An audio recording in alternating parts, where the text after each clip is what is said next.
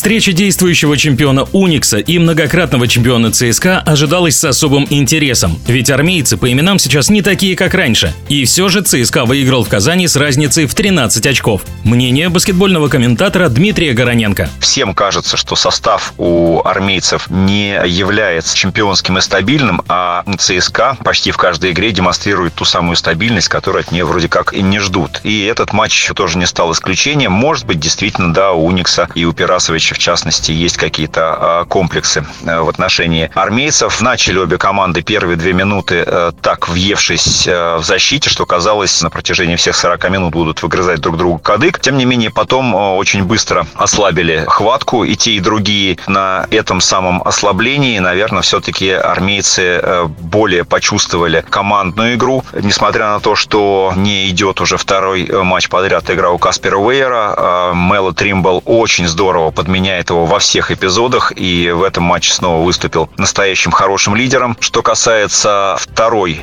четверти, достаточно было до перерыва армейцам показать свою основательность в качестве игры, потому что ЦСКА сделал, казалось бы, в этом матче 16 потерь против 10, но ни одна из них, вот я сейчас, откомментировав этот матч, не вспомню ни одной ошибки ЦСКА, а все ляпы Уникса и три ошибки Дмитриевича, они на лицо. Поэтому очень дружно, очень командно сыграли армейцы на протяжении всей встречи и второй четверти э, в частности. ЦСКА рисковал с передачами за шиворот, с половины площадки, с четверти площадки, отправляя мяч под лицевую и неизменно получая отклик от своих больших. Блестяще сыграли э, в этом матче и Жан-Шарль, и особенно Джей Кири, для которого площадка казанская не чужая. Он э, проводил там блестящие матчи, свой последний поединок за Казань, когда она проиграла. Он 10 из 10, по-моему, тогда попал с игры. ЦСКА выиграл в воздух просто за явным преимуществом 42-26 по подборам. У Ухова 6 подборов, 8 у Руженцева. Передачи отличные и все короткие комбинации, все двойки ЦСКА через центр сработали на ура. Классные атаки из-под кольца от э, Шарля и Джей Кири, чего не удалось э, сделать, например, Исмаилю Бако почти ни в одной из своих попыток. Так что не получилось какого-то плана Б у Пирасовича. Да, он э, понадеялся на Дмитриевича, как и вся команда. А Дмитриевич сам в себя верит, но не всегда выручает. 16 плюс 10 передач – это, конечно же, хорошие качества э, лидера, но команды у Уникса конкретно в этом матче не было. В отличие от армейцев, э, Райкович в этом матче гораздо смелее э, ротировал свой состав. На площадку вышло 10 человек, 9 из которых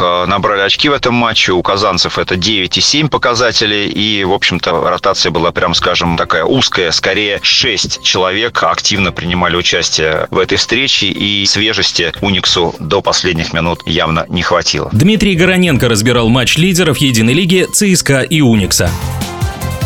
Решающий